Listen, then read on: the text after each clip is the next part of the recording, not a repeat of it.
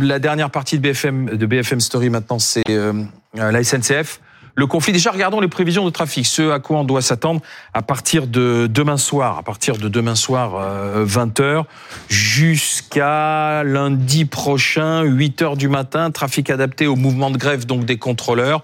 Donc on aura un TGV sur deux, un Inouï sur euh, sur deux, le vous voyez l'intercité sur deux, les correspondances seront assurées. Priorité va être notamment donnée aux train en ce qui concerne euh, la montagne. Un petit mot d'ailleurs là-dessus, avant qu'on reparle de, Gabriel Attal, du chef du gouvernement, de la, quand même la priorité aux Alpes. Euh, bonsoir, monsieur le porte-parole. On a l'impression que du coup, il y a une espèce d'inégalité entre, entre les Français qui doivent prendre le train pour les vacances. On peut l'entendre, sauf que la demande aujourd'hui faite à la SNCF, c'est d'aller euh, vers les Alpes, euh, vers les Pyrénées ou alors vers, pour certains, vers la côte atlantique. Donc il y a un besoin parce qu'il y a des personnes qui prennent des vacances. Et tant mieux que les Français prennent des vacances, ça prouve que ça permet aussi de, de, vivre mieux. Mais il y a des besoins et des demandes de la SNCF dans le sens-là. Et c'est vrai que nous aussi, on espère que nos trains, qui nous permettent d'aller travailler, ne soient pas euh, J'imagine plus annulés que ce qui ne, ne part pas au ski, qui doit simplement aller retrouver ses parents. On dit ah ben mon train, j'ai dans le baba quoi. Non mais alors à titre personnel, je trouve que la première priorité qui est fixée par la SNCF, elle a intérêt à être euh, respectée si on veut ne pas polémiquer sur la priorité donnée aux Alpes. La première des priorités, c'est quand même qu'il y ait des trains sur l'ensemble du territoire. Il y aura évidemment moins de trains. Mais moi, ce que j'ai entendu. Ça veut dire quoi, assurer des trains sur l'ensemble du territoire? Eh bien, ça veut dire qu'il y ait au moins un train sur toutes les lignes. Qu'au moins des gens puissent revenir. Et notamment ceux pour qui c'est un cas de force majeure, qui ne peuvent pas faire hmm. autrement. Euh, beaucoup d'autres, comme à chaque fois en temps de grève, vont se débrouiller.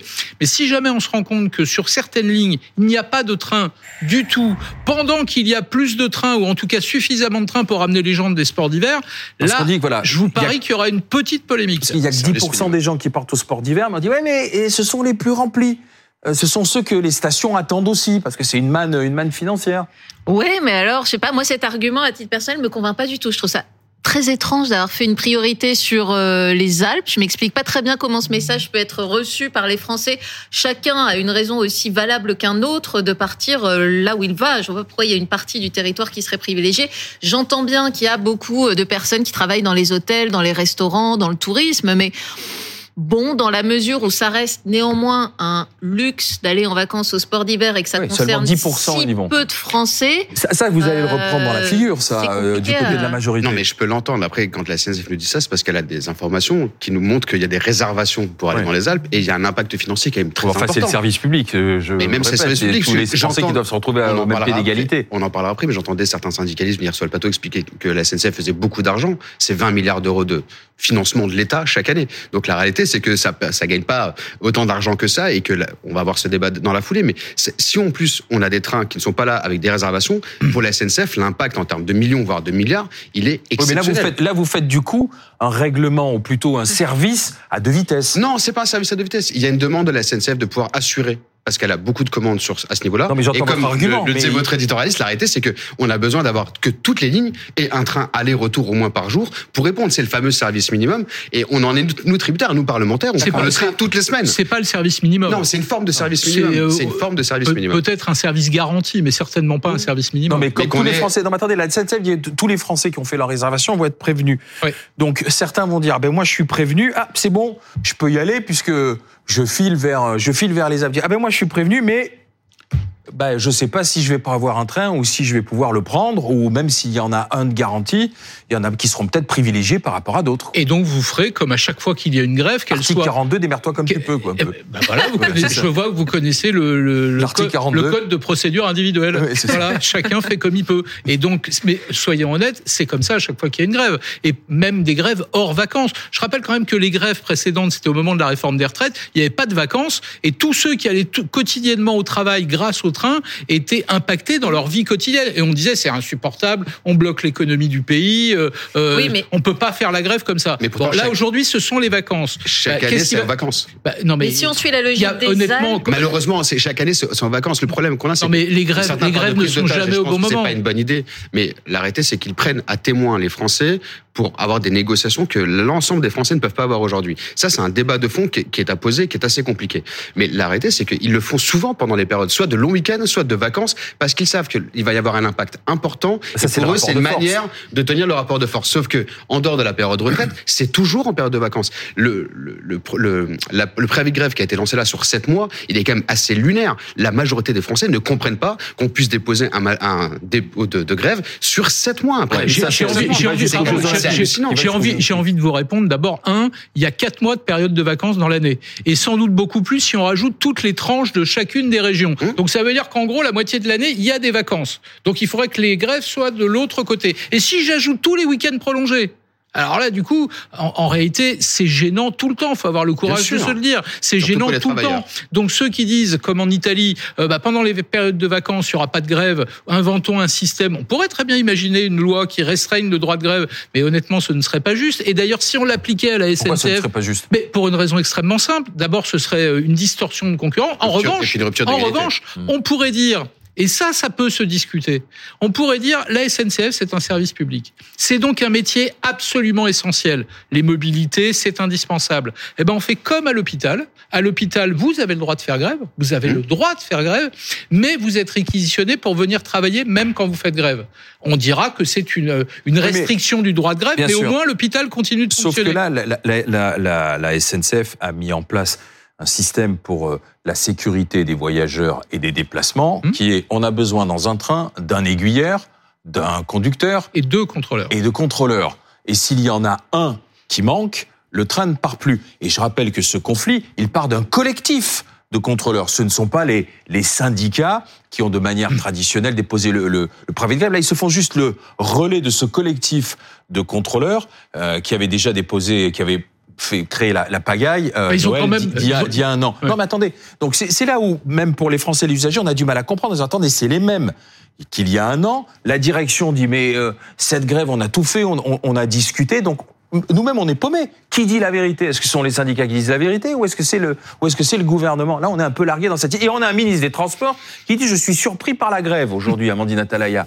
Il y, a des, il y a des faits. Ce sont quand même à nouveau euh, des discussions qui tombent hors de la période des négociations, après des avancées qui sont quand même incontestables sur des créations de postes et euh, des augmentations euh, de revenus. Donc, de fait, ça ressemble, pour une partie des Français, on le voit bien dans les sondages, à une forme de caprice parfois euh, éternel euh, des contrôleurs. Et il est vrai que par rapport à d'autres entreprises, quand on a un moyen de pression aussi fort que de pouvoir bloquer des trains, bien évidemment, ça pèse beaucoup plus lourd que pour la majorité des Français qui peuvent pas faire euh, grève de, de la sorte. Et c'est pour ça d'ailleurs que cette grève est extrêmement impopulaire euh, aujourd'hui. Le sondage est quand même très frappant. C'est la grève la plus impopulaire depuis des années, ce qui permet au gouvernement d'avoir des mots très durs euh, sur euh, ce qui est en train de se passer à la SNCF. Parce que les réponses ont été apportées, ont été données aussi aux Français. Je veux dire, 20% d'augmentation sur deux ans, une prime exceptionnelle. Oui, c'est ce que la je majorité disais, y a des Français n'ont pas ça. Les agriculteurs nous demandent justement qu'on les accompagne mieux sur la partie euh, mieux vivre parce qu'ils ne gagnent pas assez d'argent par rapport à ce qu'ils produisent.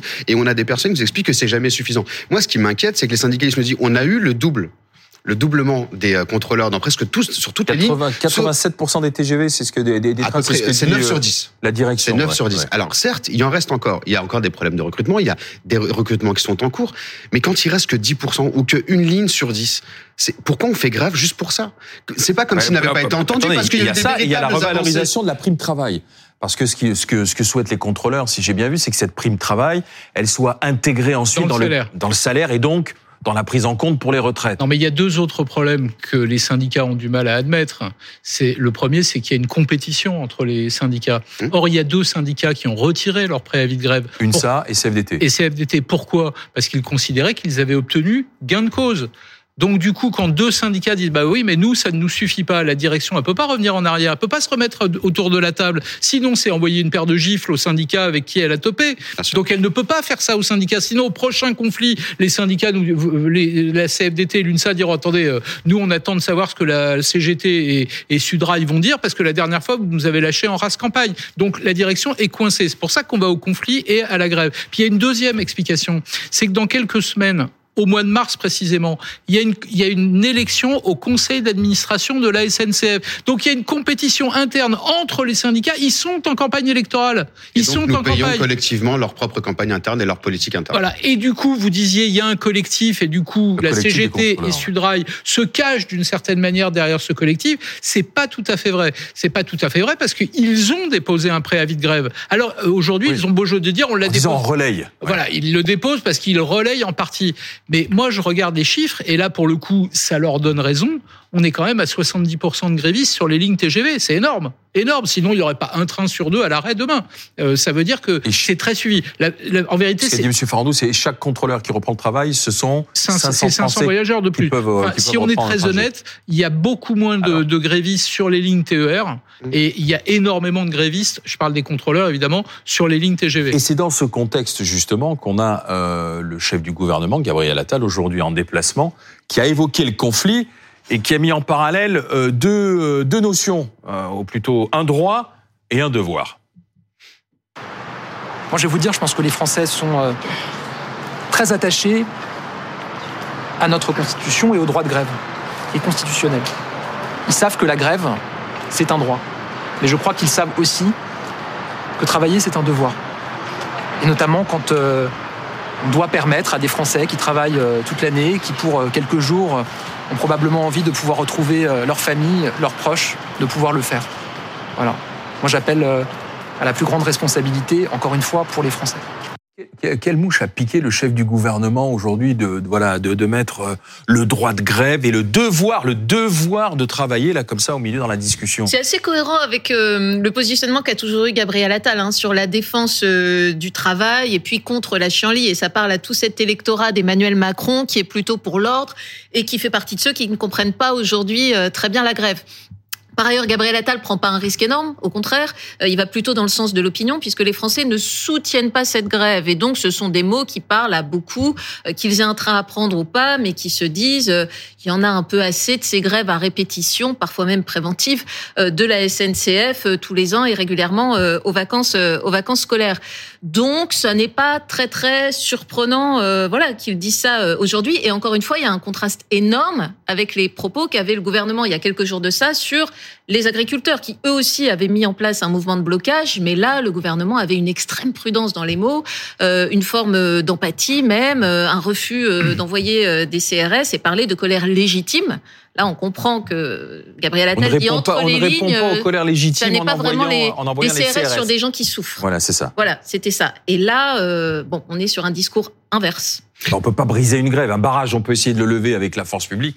Là, Non, mais euh, lors de la, en compliqué. 2022, le gouvernement avait fini par euh, intervenir quand vraiment les, les Français ne. Vous vous souvenez la grève qui avait euh, empêché les gens d'aller à Noël sûr. et au premier de l'an. euh, euh, là, le gouvernement était intervenu dans, dans les négociations. C'est de la démagogie euh, à un euro, ça. Vous essayez, en essayant de monter les Français les uns contre les autres, en disant regardez, là, il y a les méchants grévistes, puis il y a tous ceux qui travaillent, qui ont conscience de leur devoir de, de travail. Ah, regardez, il y a les méchants grévistes, qui en plus c'est le service public, mais ils ne, ils ne pr- prennent pas en compte ceux qui sont en vacances au week-end. C'est pas sa C'est un peu volonté. facile, ça, C'est pas du tout sa volonté. Euh, Quand on est euh, rattaché à un contrat de travail, il y a un devoir envers son employeur, envers ses équipes, envers euh, ses clients. Ça, c'est une réalité. Il rappelle juste ce, ce- ce fait-là, c'est-à-dire que il y a une période de vacances, des personnes qui prennent le train, et on doit se satisfaire d'avoir autant de Français qui prennent le train et qui prennent encore plus le train qu'ils ne l'ont pris jusqu'à maintenant. C'est-à-dire que c'est quand même une volonté politique de remettre en place les lignes de train que la CGT nous a rappelé, aussi de aussi à plusieurs reprises, qu'elles avaient été démantelées. Donc, on est dans la logique défendue par les syndicats et on ne peut pas comprendre en l'état cette grève proposée là, ce week-end, du moins cette fin de semaine et ce week-end.